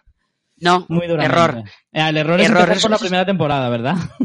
No, tampoco es eso. Digo que eh, el error es pensar que ha envejecido mal. La primera temporada ha envejecido mal, es verdad. Porque tenían muy pocos medios, había muy poco dinero. El estilismo de Scully es terrible, pero terrible. Terrible, terrible, espantoso. Claro, es terrible, es terrible porque Gillian Anderson tenía 24 años cuando hizo Expediente X Sí. y que el personaje se supone que Dan, Dana Scully tiene que ser como casi 10 años mayor que ella. Entonces, claro, le cortaron el pelo, la tiñeron de pelirrojo, llevaba un estilismo o- espantiorrendo, solamente para hacerla parecer mayor. Es horrendo, me encanta, me lo apunto. Espantiorrendo, sí, es una expresión que dice una amiga mía cuando algo es horroroso, espantiorrendo. Es Eh. Sí, tenían que hacerla parecer mayor, entonces todo eso es muy tal. En la primera temporada hay capítulos muy buenos, por cierto, ¿eh? Teníais que haber visto por lo menos el séptimo, que se llama Hielo, que es como una especie de remake de La Cosa, que está muy bien. Y hay también un par de episodios hacia el final que están más metidos en la conspiración. Aparece un garganta profunda que le va dando a Mulder información sobre la conspiración y tal, que también están muy bien. Pero es una serie que, sobre todo a partir, a partir de la segunda temporada, mejora mucho y aguanta el tiempo bastante mejor de lo que parece. Yo es que tenía una relación amor-odio con Expediente X, porque a mí me encantaban los capítulos de monstruos y de casos aislados y tal, esos me flipaban. Pero claro, luego cuando entraba en el tema de la conspiración ya como que me agotaba un poco. También es cierto que, por lo que estaba contando antes, ¿no? Como no la seguía de forma lineal, pues claro, cuando de repente me soltaban un da, dice, claro, porque el señor no sé cuál eh, aparecía no sé qué. Y digo, no sé de qué me hablas. Y estos me aburren. Yo pues, quiero de monstruos. Sácame monstruos. Y entonces esos me, me encantaban, me flipaban. Entonces, yo con Expediente X eh, no sabría si recomendarla tan así. O sea, yo sí que a lo mejor tiraría más por... Pero yo me fío más de Marina que de Ya, ti, ya, así que claro. creo que sí que me voy a animar. Está claro, pero, pero sí que es verdad que a lo mejor yo tiraría más por el, por el atajo ese de cogerme una lista y porque de hecho yo tengo algún, yo tengo cuatro o cinco capítulos que todavía recuerdo que si los viera ahora sí que me van a encantar. Eh, Yo si no, el que... di, di, dime. Marina. Ah, no, digo que si no, yo el que suelo recomendar, o dos que suelo recomendar mucho cuando dice la gente, no, es que quiero ver Expediente X, pero no sé por cuál empezar. Eh, Hay, hay siempre hay varios puntos de entrada, pero hay como dos que yo creo que están bien. Uno es la tercera temporada, que se llama El descanso final de Clyde Brackman, que es un poco, eso encapsula sobre todo perfectamente el lado, el sentido del humor que de Expediente X, que tenía mucho, aunque al principio no Mm. lo parece, tenía mucho. Y luego hay uno de la cuarta temporada, que se llama Home, que es un poco tipo Las colinas tienen ojos, que está muy bien y que da Ostras, bastante mal rollo. Sí, creo que ese es uno de los, de los que me gustan a mí. Sí, sí, sí, sí. Creo que sé cuál, cuál dices y ese es uno de mis favoritos porque además ese de niño me, me, me cagaba encima. O sea, me daba un miedo terrible. Me daba un miedo terrible, pero me, me encantaba el capítulo. Sé cuál dices. Yo recordaba mucho la época del chupacabra, que eso luego en el colegio era... eh, jugábamos a hablar de eso y acojonar a la gente. Chupacabra venía por ti. y cosas así. era como... Era súper mítico en esa época. El chupacabra se hizo súper famoso. Mm. Pero me, me hacía mucha gracia. Sí, no, la verdad es que Expediente X merece la pena. Merece la pena, aunque le tienes que pillar el puntillo. ¿Qué series eh, recomendarías, Marina, para alguien que se quiera iniciar un poco en el género, en la ciencia ficción? Un poco series de ciencia ficción para dummies. Para sacarte el carnet. Eh, por sacarte el carnet. Yo, la que yo recomiendo siempre es Battlestar Galáctica. Siempre. Siempre yo creo que en el, en el prólogo del libro creo que cuento una conversación, una conversación, la cuento como si fuera hipotética, para estás en una fiesta, te dicen, ¿qué haces? No, soy periodista, ah, qué bien, y pero ¿a qué te dedicas? No, escribo series de televisión, ay, yo veo muchas series, tal, pero recomiéndame alguna. Y yo he tenido esa conversación de recomendar Galáctica y que me miren con cara rara, en plan de, ¿el qué me estás contando? ¿Perdona? Ya está la rarita. Y luego esa misma per- y luego esa misma persona se pone a verla y dice, bueno, la mejor serie que me puedes haber recomendado. Porque al- el título al principio como que da un poquito de yuyu, como quien dice, Battlestar Galáctica, naves espaciales, Mm. Cylons, ¿qué me estás contando? Pero luego cuando la gente entra y se pone a verla, eh, es una serie que en realidad es una serie muy política, es al principio sobre todo es más una serie bélica que otra cosa, es también un drama familiar, eh, es una historia de supervivencia, encima está, está muy marcada por los atentados del 11 de septiembre, porque se empezó a producir en, no sé, este no hasta 2003, pero se empezó a producir en diciembre del 2001. Yo creo que es como la puerta de entrada más fácil es eh, Battlestar Galáctica. Sobre todo para gente que ahora está muy acostumbrada a, no, es que empiezo a ver series y estoy viendo Los Soprano, The Wire, El ala oeste de la Casa Blanca. Pues todo eso lo vas a encontrar en, en esta serie, pero en naves espaciales. Yo vi las dos primeras temporadas y, y me gustó un montón, ¿eh? Lo tengo que, lo tengo que decir. La tengo ahí aún pendiente por terminar porque lo típico que no se sabe por qué la dejé y ahora ya hace lo No menos se dos. sabe, es un misterio. No, pues porque empiezas a ver Es un cosas. misterio. pero hace dos o tres años, así que yo creo que me la empezaré de nuevo, La aunque me acuerdo bastante. La tenemos en Netflix ahora, ¿no? Creo que la quitaron. No, se ha ido, se ha ido, ¿Se ya no está en? Netflix. Ay, qué Estaba y se fue. Y se fue. De hecho, yo ya lo he contado aquí, eh, de la época de que empecé a ver Galáctica, la contraseña del wifi de mi casa es gatitos Cylon. Sí. O sea que eso ya miedo. Por cierto, ¡Qué que ahora me acaba de venir a la cabeza que el otro día viendo Vergüenza, la serie de Movistar, hay una escena en que la chica se encuentra un niño en el parque perdido y cuando aparecen los padres, ¡ay, te habías perdido! El niño se llama Adama. Y yo me quedé en plan, Uy. menudos frikis. Cierto, cierto. Vamos con más series, ¿no? Vamos a hablar un poco de algunas de las series que, que están ahora eh, un poco en primera línea, ¿no? Series de ciencia ficción. Y vamos a hablar un poco de los estrenos así más recientes o de las series que están, como digo, en primera línea, eh, como por ejemplo The Orville. ¿The Orville tú la has podido ver ya, Marina? Todavía no, Todavía no. todavía no he podido verla. Mm, mm. ¿Y qué impresión te deja? O sea, ¿qué impresión te da así de primera, sin conocer, sin haberla visto todavía? ¿Qué crees que puede ser? Hombre, el tráiler lo que te hacía lo que te da la sensación es que vas a ver héroes fuera de órbita la serie, un poco, Mm. ¿no? Como en plan parodia de Star Trek y cosas así. Luego yo he leído gente que dice que que como que es un híbrido un poco raro porque intenta ser Star Trek pero metiendo los típicos chistes de Seth MacFarlane. Entonces no sé, no Mm. sé, eh, me imagino que ya la veré cuando, cuando la estrene Fox en España, que creo que va a ser para el año que viene. Le echaré un ojo a ver, a ver qué han hecho con eso. Yo la semana pasada me despaché bien a gusto diciendo que efectivamente era un quiero y no puedo de Star Trek, que los chistes de Seth MacFarlane, eh, no, a mí no me acababan de encajar, que había mucha menos comedia de la que yo me esperaba y que yo, yo pensaba que se podría ser una buena oportunidad para hacer una sátira de- del mundo de la ciencia ficción, especialmente Star Trek, o, o- pero podías mezclar con muchas otras cosas, pero creo que se queda muy, muy en el camino eh, respecto a eso. Y me da un poco de pena, porque en realidad podía haber sido una oportunidad muy buena para, para... Y además es que es el momento ideal de hacer eh, una sátira de la ciencia ficción que está en un momento muy bueno. No sé, me pareció una oportunidad genial, perdida, en mi opinión. Ya que creo que solo he visto los 10 minutos primeros, ¿no? Cinco veces los diez minutos primeros porque me fallaban los subtítulos. Mm, lo que he visto me gustó, pero tengo que decir que también le coge un poquito de manía, ¿eh? No me extraña. pero creo que no fue culpa de la serie. Vamos con otra que sí que Marina sé que la está viendo porque está haciendo las críticas en, en la web, en fuera de series, Star Trek Discovery. Pues Star Trek Discovery, a mí, eh, yo me lo he pasado muy bien con esa serie. Y eso que yo, Trekkie, así, muy fan de Star Trek, tampoco soy, ¿eh? He visto cosas, pero no soy una fan fatal de la saga. Pero yo, a mí me ha parecido que ha ido encontrando su camino en estos nueve primeros episodios, que ha, sobre todo que ha ido creando una dinámica de personajes que está bastante bien.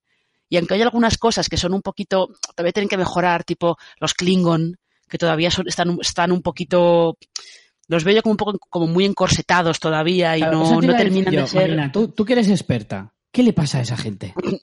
¿Me lo explicas? A ver, el, ma- el maquillaje, el maquillaje Klingon es muy difícil para empezar, ¿eh? Sí, sí, ya era muy difícil. en- era muy difícil en las, en las películas de la tripulación original y en las series posteriores es muy complicado.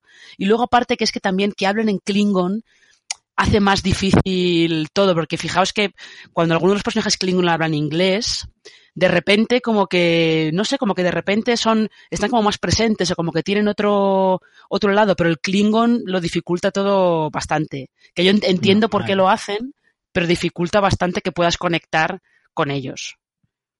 A mí es que son gente que me da, me da mucho rechazo, ¿eh? Eres racista de, verdad. Klingon, Soy ¿no? muy racista de Klingons. No, no, no me acaban de, de gustar del todo. Yo, mira, he tenido una experiencia muy curiosa con, eh, con, este, con esta serie y es que la he disfrutado mucho, pero claro, yo empecé, mm, eh, empecé a ver la serie con lo que te decía antes, ¿no? Digo, esto es ciencia ficción por todas partes, ¿no? Es como, es, de, es como muy, muy pura la ciencia ficción. De hecho, joder, Star Trek es probablemente uno de los iconos más grandes de, de la ciencia ficción, por no decir el que más. Pero, pero es eso, yo empecé a verla y digo, uff, me está, me está saturando un poquito de, de eso, por los, por los maquillajes, los disfraces, eh, incluso la propia temática de la serie. Eh, pero yo digo a la gente que sea un poco en ese sentido, porque yo soy fan de la ciencia ficción, pero no soy fanático. ¿Vale? Entonces, a los que le guste, pero sin pasarse, yo les diría que, le echen, mm, que, esperen un poco, porque la serie ofrece muchísimas más cosas, ofrece muchísimo, es muy interesante, muy emocionante y consigue tener eso de eh, quiero ver el siguiente, ¿vale? Esta-. Hemos tenido la, la serie, curiosamente, en Netflix, pero no con toda la serie completa como es habitual en, en la plataforma, sino que hemos ido semana por semana con capítulo 9 porque en realidad en Estados Unidos se emiten en CBS, ¿no? ¿En CB- ¿Es en CBS? En CBS, CBS All Access. All Access. La plataforma de streaming que tiene CBS. Correcto, pero bueno, aún así hemos tenido capítulo por semana, no, no veníamos con la, con la temporada completa. Entonces, de alguna manera yo veía los capítulos eh, y me daban ganas de ver el siguiente. Y la verdad es que me, me ha dejado mucha, mucha intriga y quiero seguir viéndola, o sea que, por eso digo, los que no sean súper, súper, súper fanáticos, ya no de Star Trek, sino de la ciencia ficción en general, y les pueda echar para atrás el rollo de, pues eso, navecitas, etcétera, etcétera, eh, que le echen un poco de paciencia porque les va a gustar. La verdad es que a mí las series de las que más me han gustado este otoño. Sí, sí, y además está el, creo que es el séptimo episodio, que es una especie de Día de la Marmota, que es un capítulo estupendo. Qué maravilla. Vamos con otra, esta ya no es de estreno, es de segunda temporada, pero fue el gran éxito el año pasado, en verano del año pasado, si no calculo mal. Stranger Things, que ha regresado con una segunda temporada, los has mencionado antes, la serie de los hermanos Duffer. ¿Qué te pareció en su estreno y cómo te parece que ha regresado eh, en la segunda temporada? Pues, eh, a mí Stranger Things a mí me resulta muy entretenida y es verdad que reconocer todas las referencias que hacen, pues eh, tiene su gracia, ¿no? Eh, También yo tampoco soy una fan a muerte de Stranger Things, de gente que está obsesionada con las series como es lo mejor del universo. No, tampoco. Porque a veces algunas de las referencias me parecen un poco, como que está un poco prefabricado a veces y están un poco forzadas. Pero luego sí que creo que en la segunda temporada, sobre todo, han ido creando unas dinámicas de personajes, sobre todo esos dúos que parecían un poco improbables, tipo el de Steve y Dustin, que es, al final ha sido muy divertido. Hmm. Y la manera en la que han ido, van evolucionando los personajes, eh, creo que está, está bastante bien. A ver, a mí me entretiene mucho y me gusta Stranger Things. Lo que pasa es que también creo que, bueno, se ha ido un poquito de las manos el fenómeno, pero son cosas que pasan. Sí. Hombre, también es verdad que estamos en la época de eso, ¿no? De, de- de engrandecer mucho los fenómenos. Eh, luego algunos perduran, pero otros se pierden un poco. Yo siempre he dicho desde el año pasado que la serie está genial, a mí me gusta, la disfruto. Esta segunda temporada me está gustando mucho, que no la he terminado todavía. Pero sí que es cierto que es más, eh, que creo que es efectivamente lo que tú dices, que la han engrandecido un poquito de más. Y que es verdad que algunas eh, etapas de las temporadas se quedan un poco cojas y que a veces hay, hay tramas que necesitan un poco de empujón y que las referencias están muy bien, pero que también es verdad que a veces están un poco metidas ahí como, madre mía, eso te ha salido un poquito forzadete, pero bueno, es verdad que la serie está mm, muy bien esta segunda temporada. A mí, en mi opinión, está bastante, bastante entretenida. Creo que los personajes nuevos también están encajando muy bien. Y lo único que a mí me gustaría que se juntaran un poco más los personajes, que están un- Sí. un pelín dispersos. Es que lo de tener Sí. a Eleven separada casi media temporada, Claro. no. Es que como Eleven tiene que, tiene que tener su propio viaje un poco para, pues para darse cuenta de quién es ella y de quién es, qué es lo que realmente le importa, pues sí, se queda un poquito, se queda un poquito Pero aislada. Un poquito largo, a lo mejor, ¿no? Eso, o sea, yo entiendo eso, el viaje, que se descubra a sí misma y tal, pero como que se ha extendido demasiado dentro de la temporada. Que creo que lo podías haber acortado un poquito, tal vez. Puede ser, pero bueno, como tienen otra temporada para ya, eh, tenernos a todos trabajando juntos, pues tampoco pasaba nada. Bueno, vamos con las dos últimas. Por un lado, el Ministerio del Tiempo, que parece que ya va a terminar, por la desgracia de los ministéricos, ¿no? De los fans de la serie. Eh, también un caso español. No sé si tienes alguno más en la, en el libro. Y bueno, y Ricky Morty, Richie, que si no mencionamos Ricky Morty, a ti te da algo. Hombre. Sin duda.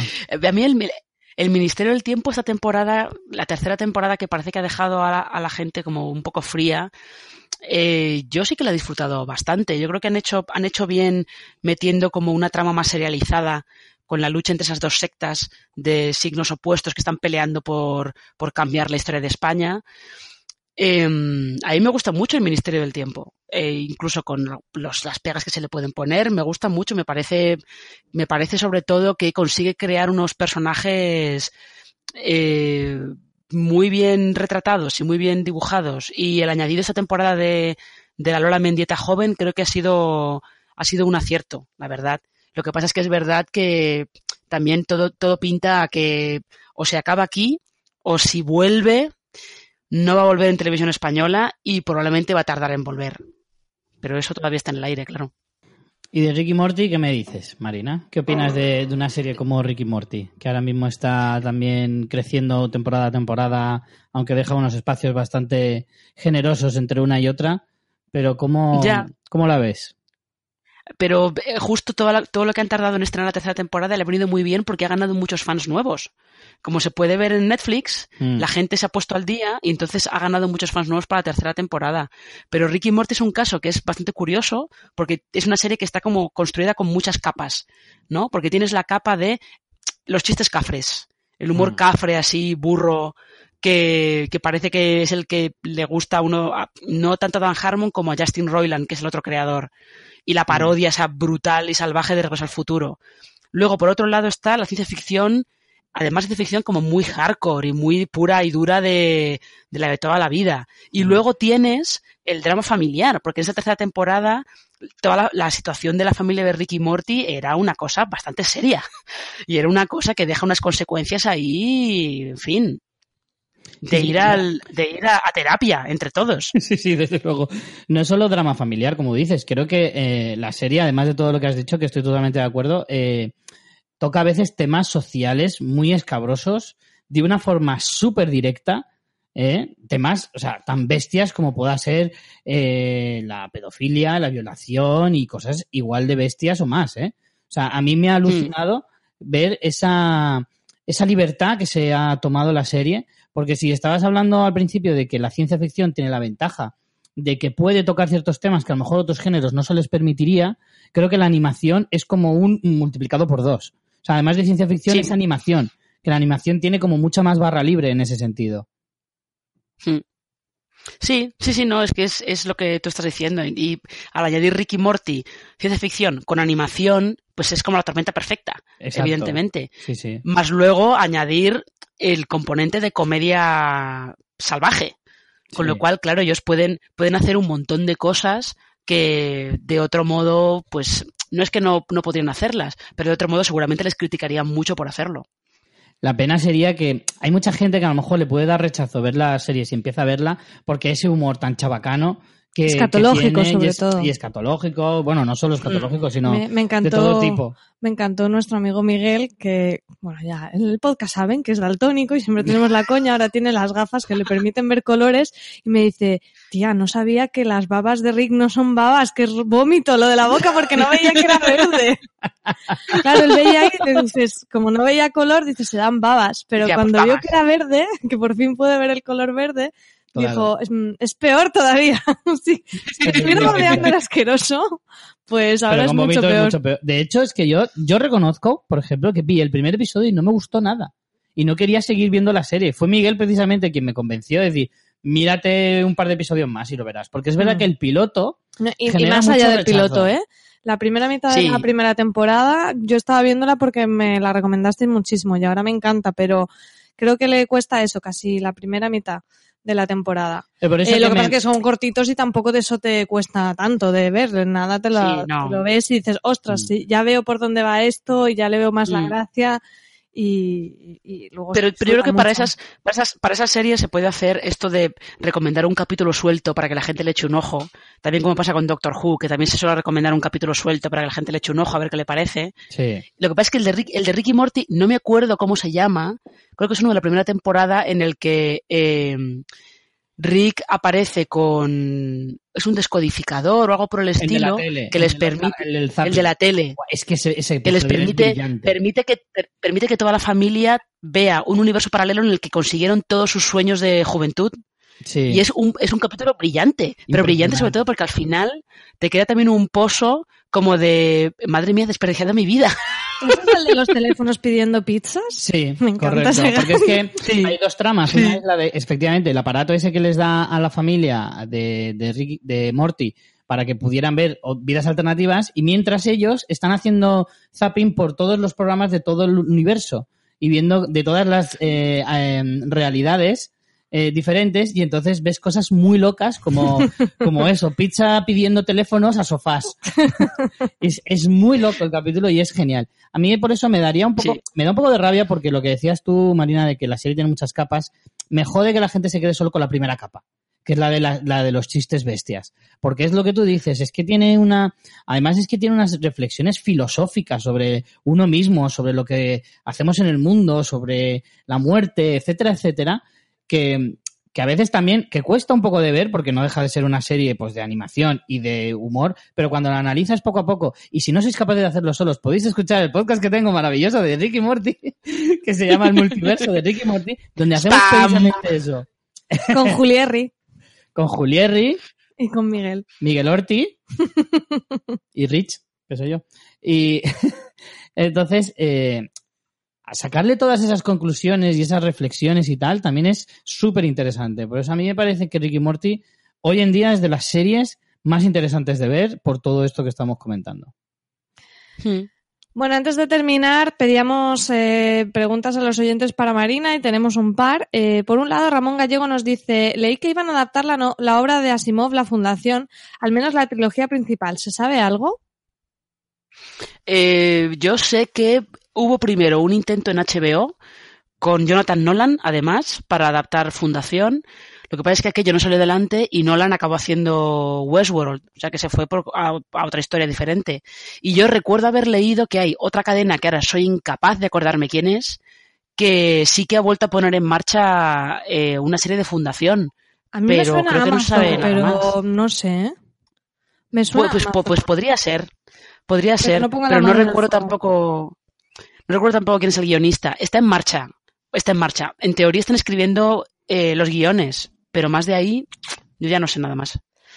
Además, Leslie Agenlicas nos dice, ¿qué, tanto, ¿qué tanta es la influencia de los fandoms en el desarrollo del guion en las series? Ejemplo, el caso de, de 100, los 100, y hashtag Lexa deserves better. Eh, yo creo que es, es menos de lo que, eh, que nosotros queremos creer. Me da la sensación, ¿eh? En el caso de los 100, por ejemplo, es eh, nulo. Vale, Yo realmente, acabas realmente de romper creo un montón de corazoncitos de fans de los Yo he 100. oído, he oído sonido de cristales rotos. Eh, yo- a ver, pero cuando digo nulo es porque, por ejemplo, lo del Lexa, eh, que se puede discutir mucho sobre está, está bien hecho, no está, no está bien hecho, eh, si luego engañaron a los fans, eso ya so- eso es otro tema, ¿no? Pero claro, es que a veces lo de los 100, por ejemplo, por mucho que ellos quisieran darle al, al- a las fans de Clexa lo que ellas quisieran, es que la actriz se iba de la serie. O sea, ahí el fandom tenía poco. Otra cosa es que manejaran mejor cómo se va la actriz de la serie. Pero ahí el fandom tenía, tenía poco que decir. Y yo creo que sí que, a ver, sí que puede ser que haya series que reaccionen eh, a historias, pues yo qué sé, a lo mejor tienen una trama que a los fans no les gusta. Pero los guionistas cuando la eliminan no es tanto porque los fans no les gusta, sino porque los guionistas ya se dan cuenta de esto no acaba de funcionar bien. Y si de repente los fans dicen, no nos gusta, entonces es como, vale, teníamos razón, vamos a eliminarla. Yo creo que va más por ahí que por el lado de vamos a hacer todo lo que nos digan los fans.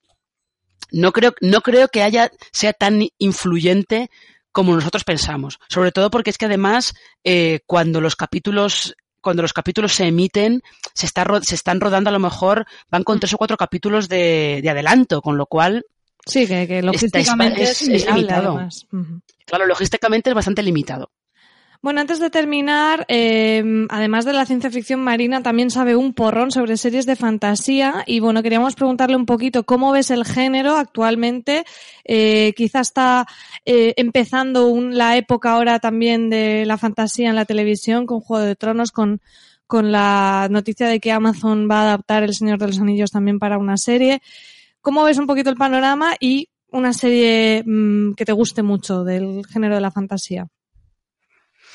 Eh, hombre, es que el éxito de Juego de Tronos ha llevado a que todo el mundo quiera tener Juego de Tronos. Claro. Entonces, sí que parece que por ahí, eh, pues está, está volviendo, está volviendo a, a ver proyectos de fantasía en televisión.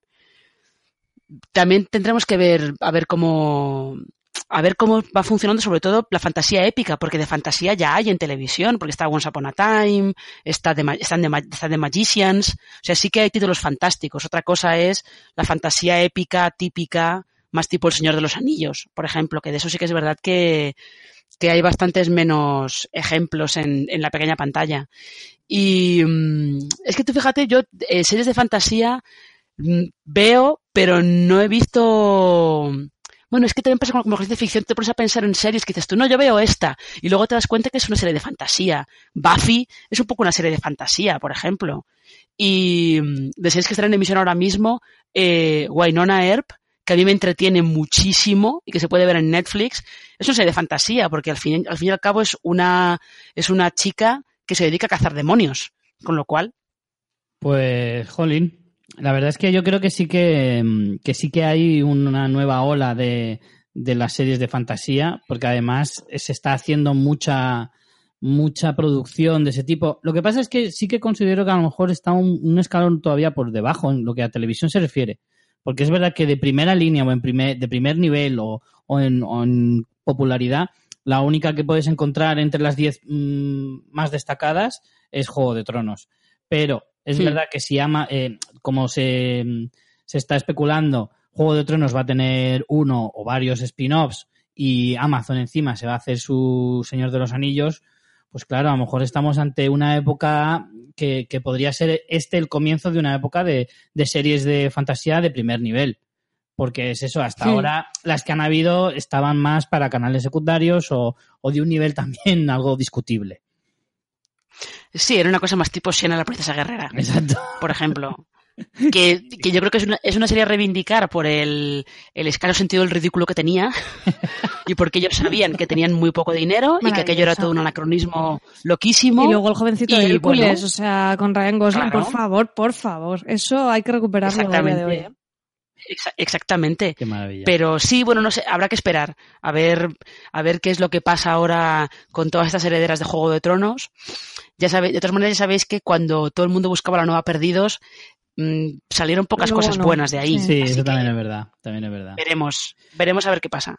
Bueno, pues si la cosa va bien, a lo mejor estarías planteándote una segun, un segundo libro en vez de ciencia ficción con series de fantasía.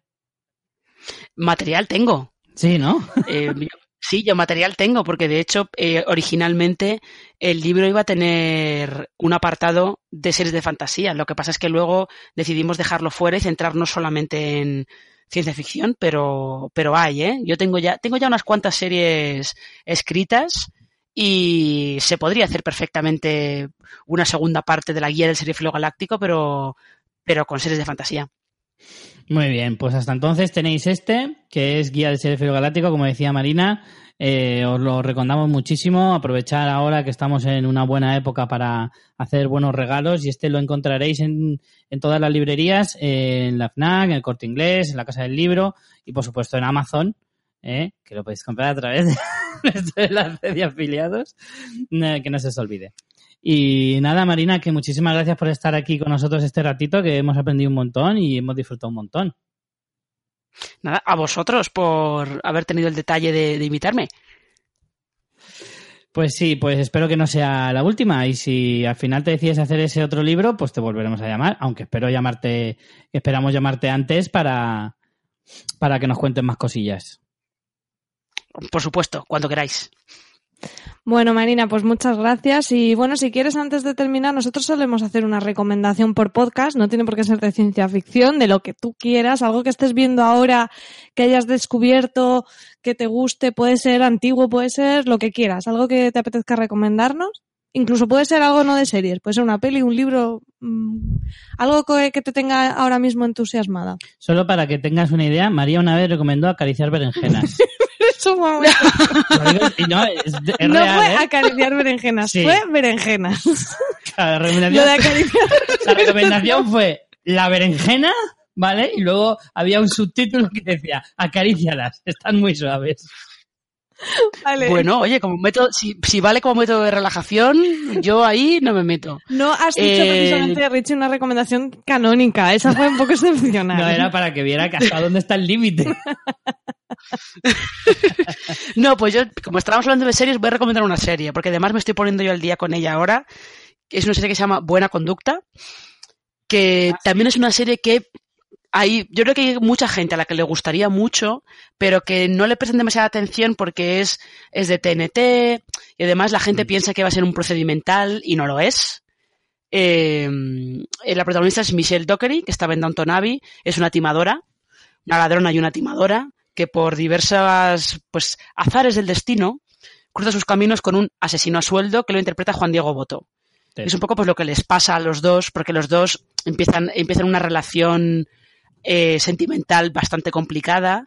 Y son las cosas que les pasan a los dos, porque aparte, pues claro, él eh, mata gente por dinero y ella es que no puede evitar robar cosas y encima es una drogadicta. O sea que es la serie está muy bien. Sí, oye, pues son la pareja ideal. Sí, que majos. Sí, qué majos. Pero lo interesante de la serie es que ellos dos intentan ser buenas personas. Y en realidad no son malas personas. Lo que pasa es que, bueno, pues se dedican a cosas... Eh, pues, Cuestionables. sí. sí, como mínimo. Cuestionables como mínimo. Pero no, no, es una serie, es una serie que está muy bien y además Letty, que es el personaje eh, protagonista, el que hace Michelle Dockery, es, eh, debe ser de los personajes femeninos más interesantes que hay ahora mismo en la tele. Muy bien, pues ahí queda la recomendación de Marina, ahora daremos las nuestras y, y nada, vamos a despedir ya a Marina y darle las gracias por estar aquí con nosotros, así que hasta la próxima, Marina. Nada, un placer. Hasta luego. Jo, pues qué ratico más guapo hemos pasado con Marina. Me ha gustado mucho la entrevista. La verdad que sí, como siempre que hacemos estas cosas, una lista enorme de series por ver, aunque bueno, como yo ya tengo el libro en casa, ya, ya la le tenía, ya tenía marcadito con lápiz varias series para ver. A mí es eso, mira, se me olvidó decírselo a Marina, que es una cosa que me preocupa de su libro, y es que lo he estado ojeando así un poco por encima en casa y ya me salían como 10 series que ya quería empezar a ver, algunas incluso antiguas, y por eso me preocupa seguir leyendo el libro y decir, hostia, al final esto es contraproducente, porque ahora no tengo tiempo para ver todo esto. Es mejor vivir en la ignorancia. ¿no? Totalmente, a veces sí, a veces desde luego. Pero bueno, bueno, pues para acabar vamos a hacer nuestras recomendaciones eh, habituales. María, ¿tú qué nos recomiendas esta quincena? Mejor recomienda tú que tú te vas a enfadar con mi recomendación. Oh, qué mal me huele eso. Ya sé por dónde vas.